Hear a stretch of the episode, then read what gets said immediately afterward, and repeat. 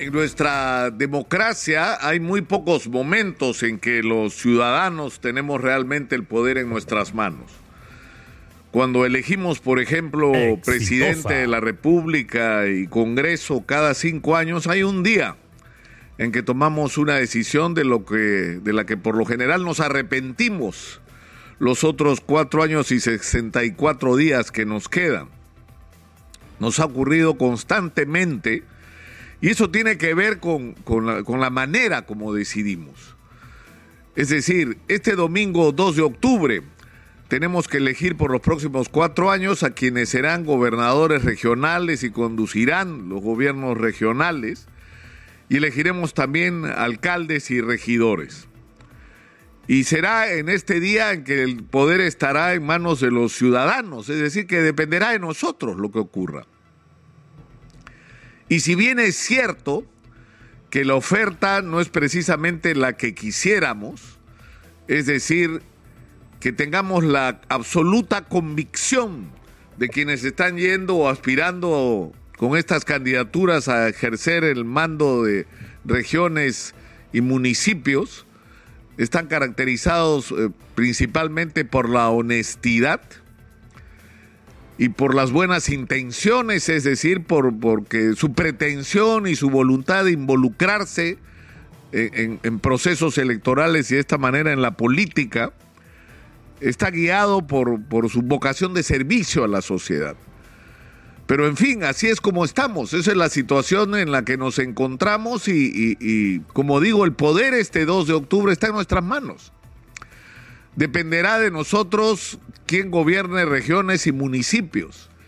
Y aquí habría que hacer un esfuerzo cada uno de nosotros como ciudadano para tomar la decisión que ayude a que por lo menos quienes gobiernen los municipios tengan una Exitosa. primera característica. Y por supuesto también los gobiernos regionales, una primera característica. Que tengamos un mínimo de, por lo menos ya, si no convicción, de esperanza de que este no nos va a robar. Si lográramos solo eso, elegir autoridades que no nos roben, ya sería una gran transformación, como decía Alfonso Barrantes. Solo elegir a alguien que no sea un ladrón en el Perú es una revolución.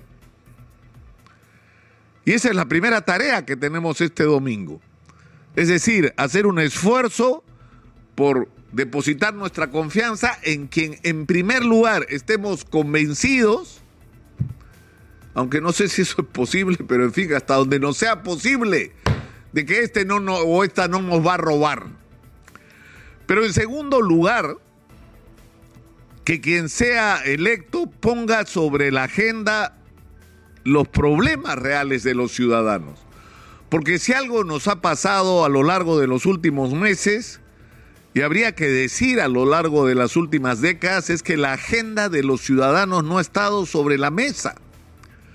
Es por eso que hoy, después de décadas de crecimiento económico, de números fantásticos a nivel de la macroeconomía, de atracción extraordinaria de la inversión, de multiplicación del presupuesto de la República, porque el presupuesto de la República del Perú se ha multiplicado, no es que ha crecido, se ha multiplicado.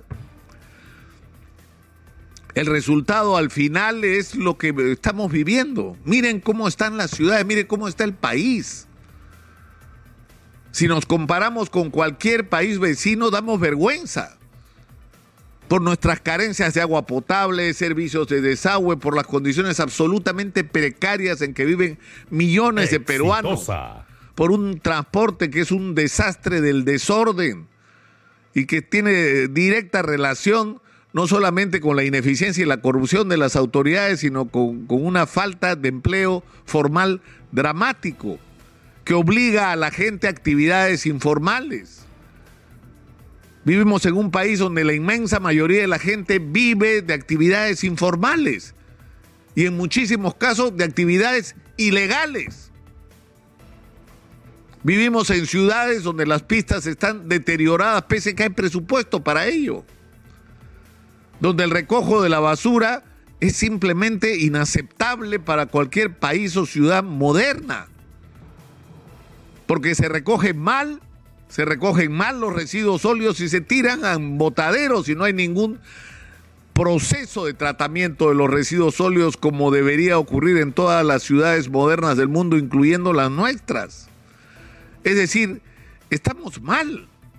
Y estamos mal porque hemos elegido mal nuestras, nuestras autoridades. No es ni siquiera un problema de recursos, no tenemos el argumento de ponernos a llorar porque somos un país pobre, que no tiene ingresos, ¿no? que no tiene plata. Tenemos plata, tenemos recursos, tenemos, podríamos tener mucho más.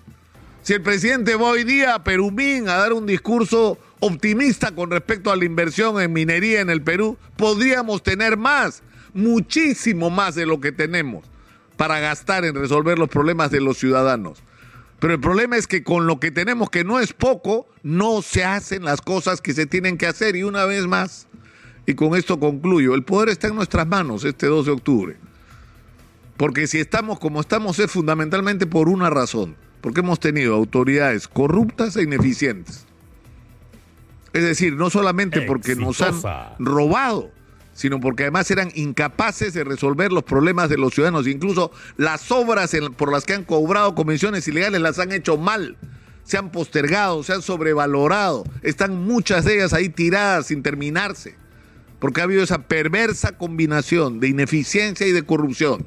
¿Y por qué estamos así? Insisto, porque pusimos en el gobierno, en todos los niveles, desde el gobierno central, desde las regiones hasta los municipios, a quienes no deberían estar ahí porque eran precisamente eso, corruptos e ineficientes. Bueno, esto es nuestra oportunidad de mejorar, aunque sea un poquito las cosas, y de pensar con responsabilidad nuestros votos, porque quien está ahí va a ser alguien a quien nosotros pusimos. Entonces pensemos un poco las pocas horas que nos quedan hasta el momento de la votación.